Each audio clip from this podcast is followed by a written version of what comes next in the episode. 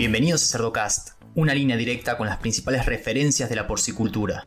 Cuando nosotros no damos al semental ni la cantidad ni la calidad adecuada de alimento, nosotros tenemos efectos inmediatos en motilidades y en concentraciones espermáticas. ¿Esto qué significa? Inclusive si nosotros no damos eh, secuestrantes de micotoxinas, tenemos problemas eh, en los mismos aspectos, más muerte espermática, más daños físicos en el semental que te reduce animales productivos. Seguimos en las redes sociales y Spotify para tener acceso a información de calidad, continua y de acceso gratuito. Provimi Nutrición Animal pone a tu alcance tecnología e innovación, soluciones nutricionales completas y consultoría profesional para maximizar el retorno de tu inversión. Provimi Scarhill Animal Nutrition and Health. Hola a todos, mi nombre es Leandro del Tufo y Cerdocast solo es posible gracias al apoyo de empresas innovadoras que creen la educación continua, como Provimi, Beringer Ingelheim, Trout Nutrition y Novus. En el episodio de hoy vamos a hablar sobre transferencia genética en la industria porcina. Y para eso tengo la suerte de presentarles a la doctora Aned Ortega Chevenín. Aned, buenas tardes, ¿cómo estás? Hola Leandro, un gusto estar con ustedes. Muchísimas gracias por la invitación. Es un placer para mí compartir un tema tan importante y a veces tan poco mencionado, pero que afecta totalmente a la industria. Así que muchas gracias. A vos, Aned, como te mencionaba hace un ratito fuera de cámara, eh, es el primer episodio en el que vamos a tocar el pilar que está un, poco, un poco dejado de lado, ¿no? por lo menos de nuestra parte, lo que es eh, la reproducción. Entonces, para, para presentarte, ¿no? siempre me gusta que, eh, que los invitados nos cuenten un poquito cómo fue su trayectoria y qué es lo que estás haciendo ahora. Ok, perfecto. Mira, eh, a lo largo de mi carrera profesional he trabajado en el área de producción de cerdos en diferentes asignaturas, ¿no? Tanto en producción, sitios 1, sitios 2, sitios 3, hasta el área de reproducción, que es un centro de inseminación artificial en diferentes empresas. Tengo una carrera de 23 años aproximadamente trabajando ya en esta área y conforme ha pasado el tiempo me he especializado en todos los temas de reproducción y manejo de semen y centros de transferencia genética o centros de inseminación artificial. Actualmente eh, doy asesorías o consultorías a, empresas, a propietarios y hasta pequeños productores que quieran tomar este tema un poquito de profundidad, tanto en el área de, producción de semen como eh, producción de cerdo, que es dos temas muy diferentes, ¿no? Pero van juntos. Entonces, básicamente, eso es eh, mi carrera en, en términos muy cortos pero es un área que realmente a mí me ha encantado y que he tratado de, de aprender y aprender continuamente y que, bueno, creo que una de mis misiones es apoyar y ayudar a la gente a que cada, más, cada vez sea más productiva en esta área, ¿no? Que casi no se. La, la dejamos a un lado, sobre todo el tema cemental, ¿no? Janet, Siempre vemos eh, contenido publicado en el área de, nutrición, hay muchísimo, de sanidad, de reproducción no hay tanto. Entonces me gustaría que nos cuentes primero por qué es importante eh, el tema, ¿no? ¿Cuál es, ¿Cuál es la importancia de los centros genéticos en la producción porcina? Sí, y tienes toda la razón, ¿eh? No hay eh, grandes estudios. De hecho, tú vas a bases de congreso, a menos que sea un congreso especializado en reproducción, pero los congresos generales no son temas que tocan muy seguido. Eh, se enfocan más regularmente en las hembras, en hembras primadas, en cómo manejar este, todo este tema de, de producción de lechones, etcétera, etcétera y nos olvidamos un poco de todo lo que es la línea del cemental, ¿no? Y todo lo que aporta, que es el 50% de toda la producción en cerdo, ¿no? Entonces, realmente en este tema eh, no hay muchos estudios o son estudios muy específicos, pero no prácticos a nivel de granja. Entonces, eso eh, hace que, eh, inclusive en nutrición tampoco lo hay, hace que no, no, no exista tanto marco de referencia en este tema, ¿no? y lo dejan a un lado, se deja a un lado, ¿no? Ahora con los crecimientos de centros de transferencia genéticas que se que se dedican exclusivamente a eso, bueno, ya lo, lo enfocamos más, pero hay muchísimos productores que manejan eh, sus pequeños eh, postas, sus pequeños centros, y el concepto sigue siendo menor y representa el 50% de la producción, de todo lo que hacemos, ¿no? Y si esto no lo mejoramos y si esto no lo estabilizamos, podremos hacer maravillas del otro lado, pero siempre vamos a tener un 50% que puede estar fallando. Entonces, para mí es, es muy importante y muy relevante. Uno, uno lo, ve, lo ve muchas veces eh, en la práctica, ¿no? Que vemos de repente foco sobre, sobre ciertas, ciertos problemas y descuidamos mucho el cemental, cómo lo tenemos, cómo lo alimentamos, incluso en el nivel de investigación que hay. Uno se pone a buscar investigación a la hora de cómo alimentar un cemental y no hay mucho cuando lo compara con las reproductoras, por ejemplo. Entonces, lo que me gustaría es que en función de tu experiencia, vos asesorás diferentes granjas, sos eh, una, una, referente muy reconocida en este tema, ¿cuáles son las oportunidades que vos encontrás en los centros de transferencia genética en el día a día? Son varios, Leandro, eh, pero acabas de mencionar uno muy importante. Eh, yo creo que eh, en general, cuando nosotros manejamos producción animal, a veces perdemos un poco el foco del bienestar animal. Si nosotros le damos al animal todo lo que necesita, nos va a dar lo que ocupamos, ¿no? Entonces, a nivel de producción, a nivel de sementales, si yo no le doy todo lo que el semental ocupa para producir semen, que esta es su función, y poder inseminar hembras y poder tener lechones y poder cumplir con su función reproductiva, si yo no le doy todo lo que él ocupa, siempre va a haber fallos en esta situación, ¿no? Siempre vamos a estar batallando. Y dentro de eso hay temas como la, nutrición. Hay, es todo un tema, eh, el, no encuentras realmente información que te detalle hay una línea básica, perdón, hay una línea básica de nutrientes, ¿no? Hay una fórmula básica de, nutrientes, hay investigaciones de qué nutrientes eh, se ha observado que tienen más impacto en utilidades, en, concentraciones, pero realmente a nivel práctico casi no hay estudios donde te diga esto es lo que debe de consumir, este es el ideal en las diferentes etapas del cemental, estos eh, es la cantidad que debe de estar consumiendo. Hay muchas variaciones en el tema desde eh, como toda alimentación, ¿no? O sea, yo me he topado a nivel de campo problemas en cantidades, porque la gente lo hace de manera subjetiva. Eh, tú ves un semental bien o mal, pero nutricionalmente no está ni bien, o sea, ni cerca de estar bien pero la gente no lo sabe. Y otra situación que se da muy regularmente es que muchas compañías no manejan eh, alimentos fabricados para sementales.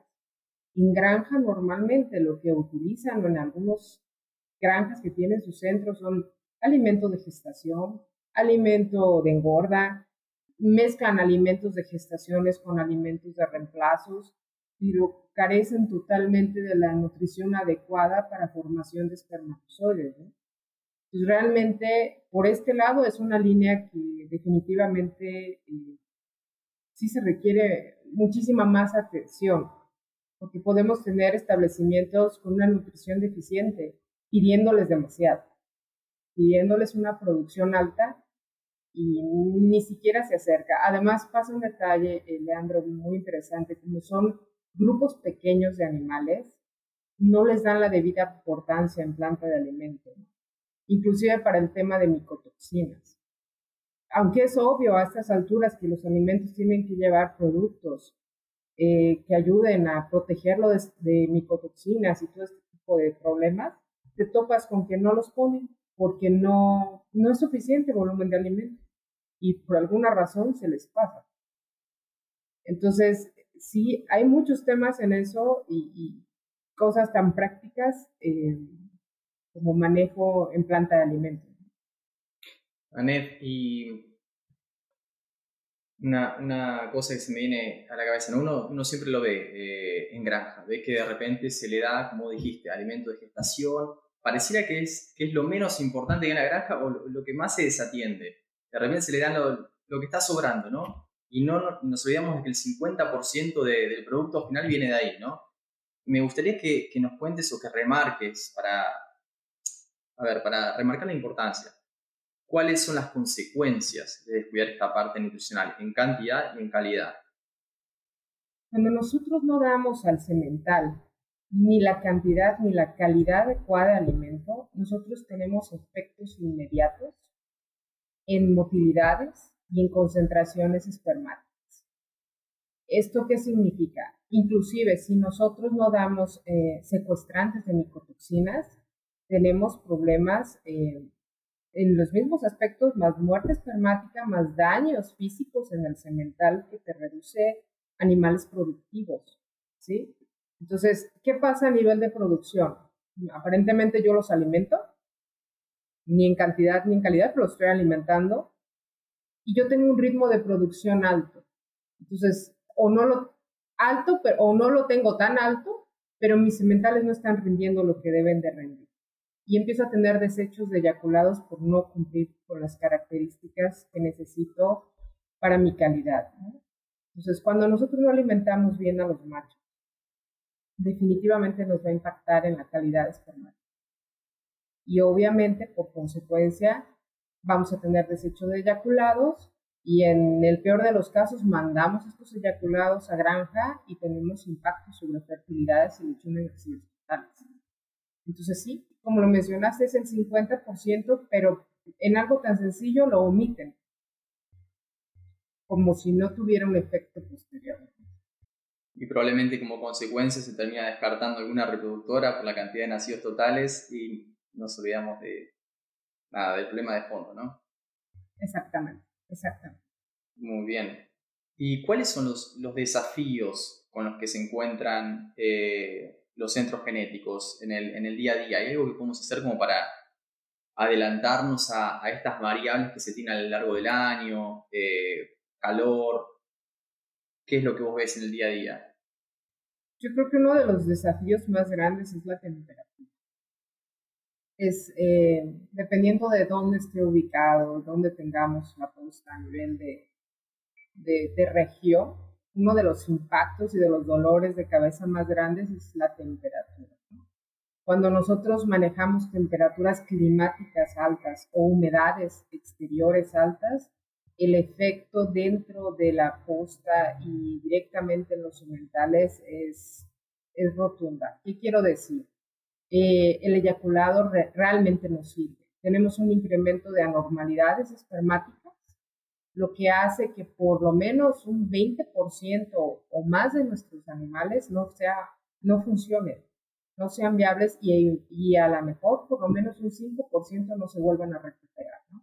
Entonces es un reto muy grande tratar de mantener la temperatura dentro de estas instalaciones o dentro de las naves o donde tengamos los sementales en, estos recintos para que tengan una temperatura no superior a 24 grados centígrados. Pero el mayor reto es que para que tú puedas tener esta temperatura necesitas inyectar mucha humedad. ¿Por qué? Porque necesito estar enfriando, necesito estar enfriando y obviamente el agua es un es uno de los conductores principales que meto para enfriar el sistema, lo que me sube a humedades impresionantes y yo ya empiezo a tener problemas cuando mi humedad sube arriba del 65%. Y obviamente una caída en producción, que a nivel, a nivel productores no lo notan, ellos es, simplemente ocupo el número de dosis, pero a nivel centro de inseminación es de verdad un dolor de cabeza. Y otro de los detalles, aparte del interior, es em, el agua. El, consumo de agua empieza a bajar, irónicamente, porque está haciendo calor, pero la mayoría de, em, el equipo para llevar el agua hasta los sementales está en el exterior o muchas veces enterrado en gran parte, pero el agua se calienta muchísimo. Y cuando llegan los sementales no toman la suficiente agua y tienes una mezcla de problemas y de consecuencias con esto que va obviamente en detrimento de la producción. Entonces es, un dolor de cabeza que, que, se tiene que trabajar con mucho cuidado, que tienes que prever lo más que puedas y que tienes que invertir. Y ahí es donde empezamos el problema, ¿no? La inversión. Pero ese es uno de los grandes retos. No en todos lados se presenta, obviamente, no en todos lados, depende de la región en donde estés, pero definitivamente la temporada de calor tiende a mermar mucho la producción espermática. Los sementales se ven afectados. Entonces, ese sería uno, yo creo que uno de los grandes desafíos. Eh, y bueno, vienen desafíos que son obvios, pero que muchas veces no, habrá que revisarlos a detalle, que son temas de bioseguridad, temas de afinar de cosas, ¿no? Y eh, por todos los temas de transmisión de enfermedades, por todo lo que viene con fiebre porcina africana, afinar más este tema. Otro detalle con lo que yo me he topado es eh, la estandarización de los procesos. Hay procesos que necesitan estandarizarse. Yo creo que ya ahorita es bien conocido que si tú eh, manejas producción, entre más controles eh, lo que haces, puedes observar los resultados y poder, puedes tomar decisiones.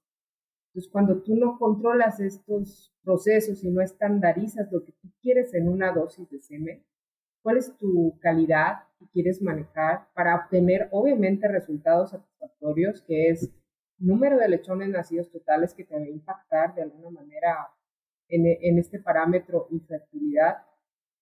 Si tú no estandarizas qué calidad quieres en el eyaculado, obviamente eh, cuando llegue a granja tu variabilidad de, de, problemas puede incrementarse y yo creo que una de las funciones principales de un centro de inseminación es asegurarte que tu dosis salga de excelente calidad que cumpla con todos los parámetros que tú requieres y que el cliente requiere para que pueda eh, tener buena producción. Entonces, eh, me he topado muchas veces con que esto que se oye con toda la lógica del mundo no existe, porque omiten una parte muy importante que es eh, la normalidad espermática. Estamos en una gran brecha de subjetividad entre eh, sementales que tenemos a nivel granja en pequeñas postas y grandes centros de inseminación que manejan alta tecnología. Y hay una brecha interna de, de manejo subjetivo de lo que queremos y solamente se enfocan en si el semental se mueve, perdón, si el semen se mueve si es de buena calidad, si no presenta normalidades, si tiene algún detalle, eso se omite. Simplemente se van a lo mínimo y eso obviamente te repercute, en producción en gran. Muy bien. Anet, eh, cuando mencionas los desafíos, mencionas el, el, calor, cómo impacta tanto en la temperatura ambiente como en la temperatura del agua que llega a ese cemental, Hablas de la incorporación de, tecnología y ahí está el, quizás la resistencia, ¿no? obviamente, porque es una inversión y no tiene que ver un retorno a esa inversión. Pero que para los que digan, ah, bueno, eh, a mí probablemente yo vea esa, esa, caída ¿no? en lo que es la producción de semen o la calidad de semen en épocas de calor y quieran hacer un análisis de, de inversión, ver a ver cuánto les, cuánto les costaría y cuánto podrían llegar a tener de retorno. ¿Qué tipo de inversión estamos hablando acá como para mejorar? Porque paneles evaporativos, me decías, hasta cierto punto dan abasto, pero después te inyectan más humedad y te perjudica el rendimiento. Y también me interesa sobre el agua. ¿Cómo logran enfriar o qué, se puede llegar a hacer ahí? Fíjate que ese eh, yo lo, eh, lo dividiría en dos partes.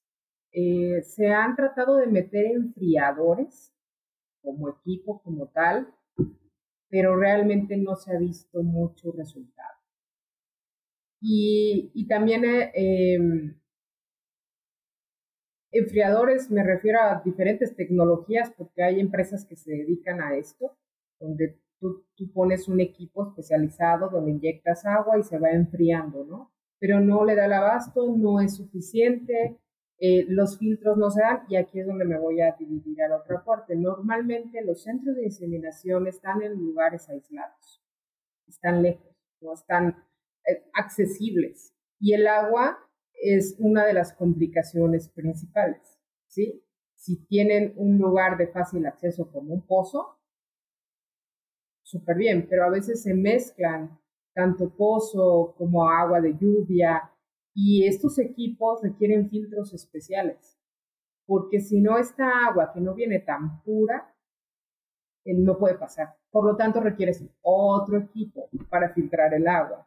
Y este tipo de inversiones son las que muchas veces, como no está súper garantizado y no hemos llegado a esa tecnología, eh, porque aparte es dependiendo del lugar, en algunos lugares puede funcionar y en otros lugares no puede funcionar por esta característica, por esta característica de dónde obtienes el agua.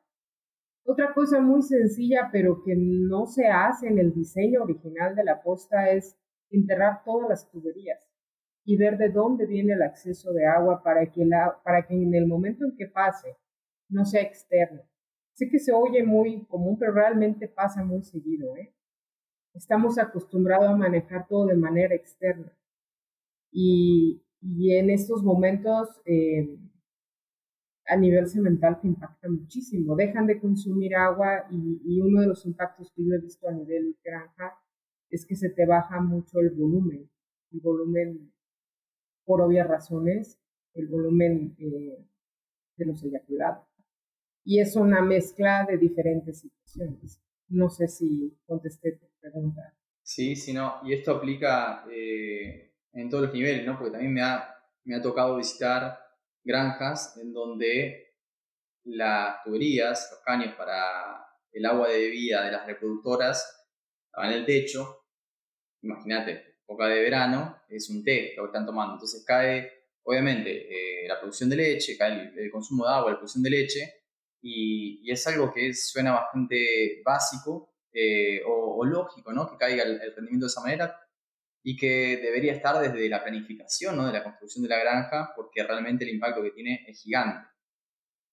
Claro, claro, eh, es exacto eso. En el diseño original no lo visualiza. Y obviamente corregir esto después, pues requiere una inversión. Y ahí es donde empezamos con problemas, ¿no? Pero si realmente lo valoras versus tu baja productividad, es algo que debería ya considerarse, sobre todo si tienes eh, postas en lugares eh, con climas muy extremos. Ahí sí tienes que adelantarte un poquito a eso.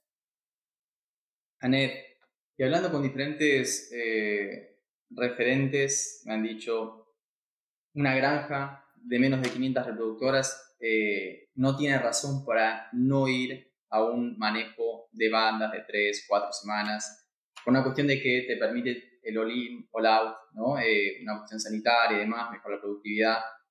Pero yo sé que de alguna manera eso trae ciertos desafíos también ¿no? a los centros de, de transferencia genética. Sí, acabas de tocar un tema que yo creo que no se toca mucho. Realmente no se habla mucho eh, porque nos enfocamos en las hembras. En este manejo nuevo y que puede ser muy bueno, pero no lo tocamos a nivel posta, ¿no? Y ese es otro dolor de cabeza, porque cuando nosotros manejamos varias eh, granjas o clientes que tienen bandas, tenemos que usar mayor número de machos. Los machos tienen un ritmo de colecta que va de cada semana a dos, máximo dos veces por semana. Cuando de repente te llegan varias granjas que si antes pedían con un ritmo semanal cierto número de dosis y de repente todo esa, lo de un mes te lo piden en un día, tienes que usar todos los semanales. Y si al mismo tiempo estás surtiendo otras granjas, no puedes volver a colectar esos semanales. Entonces se ha vuelto un reto para poder obtener eh, una producción estándar, para poder eh, que la calidad de las dosis se sostenga.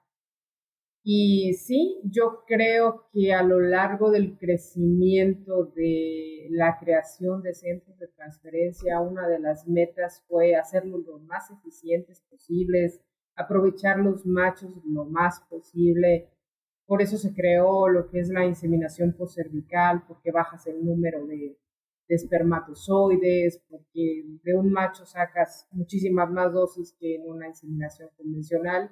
Con el tema de bandas, si no usas inseminación postcervical y estás en un grupo de productores que no lo usan, sí se vuelve todo un reto porque en algún momento esta producción no te va a alcanzar. Y no puedes someter a los machos a tanto ritmo, porque va a llegar un momento en que no vas a tener que dar. Entonces es un reto y obviamente pues lo ideal sería que parte de, este, de estos eh, productores se convirtieran o empezaran a utilizar la inseminación cervical, que ese es todo un tema, ¿no? Que no, no es mala, es muy buena, pero requiere ciertas capacitaciones para introducirlo, ¿no? Entonces sí, sí es un reto el tema de bandas en centros de inseminación. Tratas de cumplir con estas demandas, pero en algún punto se vuelve caótico. Yo creo que es algo que viene ahí poco a poco incrementándose. En, las regiones donde vos trabajás, ¿en dónde están parados en cuanto a la implementación de inseminación poscervical? En México. En México yo creo que estamos, y lo digo en creo porque es variable. Hay veces que ciertos productores lo toman, lo dejan. Lo toman, lo dejan. Eso se va moviendo mucho. Pero yo creo que estamos en un 30%. Y obviamente esto está relacionado al personal no la técnica. ¿Sí? requiere mucha capacitación, puede funcionarte en una granja, puede no funcionarte en el mismo sistema en otra granja, ¿no? Y entonces, eh, cuando tú no tienes estos procesos claros y hay algún problema, lo primero que haces es quitar esta parte y vuelves a meter la inseminación convencional. Es lo primero que haces. Para protegerte, ¿no? Si hay un problema, no me voy a arriesgar, vuelvo a la metodología anterior y entonces reviso mis procesos otra vez y probablemente mi problema esté en otro lado, ¿no? Pero es directamente proporcional al personal y a la granja, al lugar y a todo lo demás, ¿no? No a la técnica. Por eso aquí no, no ha avanzado. Poco a poco sé que van incrementándose más y más. O sea, dentro de un complejo de granjas, el 50% maneja con inseminación cervical y eso ya es, es muy bueno, ¿no? Y van, van creciendo, pero no como quisiera. Sí, hablaba hace poco, volví de, un congreso y, me encontré a, un amigo, Mario Gianfelici, eh, que trabaja en México, y me comentaba la dificultad que tienen los sistemas de producción en la retención de personal y lo desafiante que es, ¿no? Cuando vos tenés esa, esa rotación en tener a alguien con eh, skills o que, que, dominen ciertas técnicas, ¿no? Cuando uno tiene esa, esa rotación. Entonces, creo que viene por ahí, ¿no? Lo que me decís de, los desafíos de implementar o por qué, por qué la incorporan y, la dejan, ¿no? Sí, sí, sí, sí.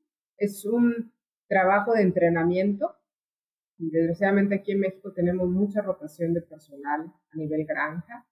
Tú entrenas, entrenas a, cierto grupo de personas y cuando ya las cosas van estabilizadas, de repente se te acaba la plantilla, ¿no? Se va ese grupo de personas o los principales y vuelvo a decir, vuelvo a comentar, ¿no? O sea, se desestabiliza el sistema y lo primero que haces es quitar esa parte.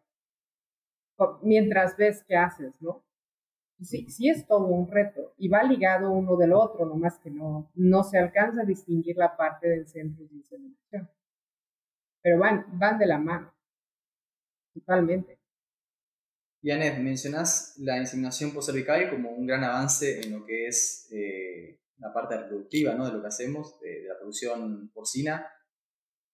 ¿Dónde ves el próximo gran avance en lo que hace a la, reproducción? Eh, incorporación de nueva tecnología, traspolación de otra, de otra especie, no sé, naves se sexa el semen. ¿Qué, ¿Qué, oportunidades de eso? ¿Qué, ¿Qué, crees que va a ser lo, lo próximo revolucionario?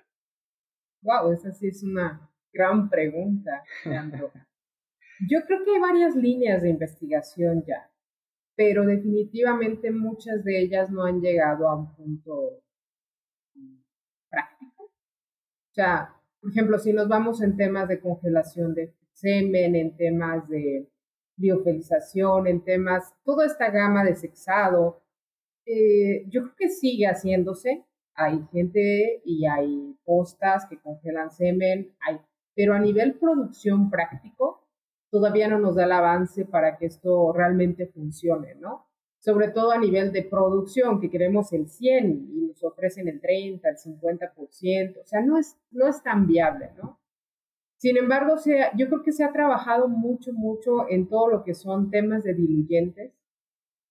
Eh, por ejemplo, un, un, reto que a mí se me hace muy interesante, dos, pero uno de, voy a empezar por uno, es el tema de, eh, hablando de retos de temperatura, el mantener una dosis a cierta temperatura para garantizar la viabilidad del semen es un reto. tal vez en otros países no, pero en México es un reto. Es, es si el semen tiene que estar a 16 grados desde que sale de la posta hasta que técnicamente casi lo aplicas a la hembra, se ve fácil, pero no es fácil. Requiere toda una logística para que llegue ahí y generalmente en este trayecto es donde pueden ocurrir grandes tragedias. Porque si yo empiezo a someter la dosis a diferentes temperaturas porque no lo controlo, pude haber hecho excelente trabajo en la posta, pero para cuando llega a granja esto ya no funciona. Entonces, uno de los grandes avances ahorita que están haciendo es toda la tecnología que le están aplicando a diluyentes para hacer realmente un buffer en lo que es la membrana espermática y que pueda aguantar más estas variaciones de temperatura, que no es lo ideal, pero puede subir a, o sea, estamos hablando que si yo tengo que sostener a 16 grados, ahorita hay diluyentes que me aguantan 10 grados y diluyentes que me aguantan 22 grados. Entonces, pero eh, de verdad, de verdad están trabajando y ya se aplican. Lo que pasa es que siento que muchas veces no se maneja tan abiertamente por estas variaciones, que la gente dice, ah, ok, perfecto, aguanta, ¿no? Entonces no importa que lo ponga en el calor, no importa que lo ponga eh, en el frío, ¿no? O sea, no importa. Y no es por ahí, o sea, tú tienes que tratar de mantener el mismo estándar de control de temperatura como si fuera una vacuna, ¿no? Igual, pero te estoy dando un margen para que tu membrana no se dañe en caso de. Y eso a mí se me hace un gran avance, que, va, que no es lo mismo, pero va también de la mano el uso de, no antibióticos en el diluyente, que ese es todo un tema. Eh, algo con lo que trabajamos y miramos mucho en postas es contaminación bacteriana. Una contaminación bacteriana en un eyaculado te genera realmente problemas. Si no lo controlas, que lo debes de controlar en granja, con todos los manejos que se hacen, eh, normalmente el diluyente trae ciertos antibióticos para controlar estas bacterias, que el semen no es estéril, pero se pueden controlar y no deben de crecer en, en gran medida. Entonces ahorita con toda la revolución del uso de antibióticos también ya se está manejando algo más que no sea el antibiótico en diluyente, ¿no? Otro tipo de componentes y también es bueno es bueno. Entre menos podamos utilizar antibióticos en ciertas ramas lo más que podamos, pues es bueno. Y eh, yo creo que, eh, y sin quitar de mérito a 20 mil cosas, algo en lo que se está trabajando muchísimo es en todo lo que es la tecnología de la evaluación.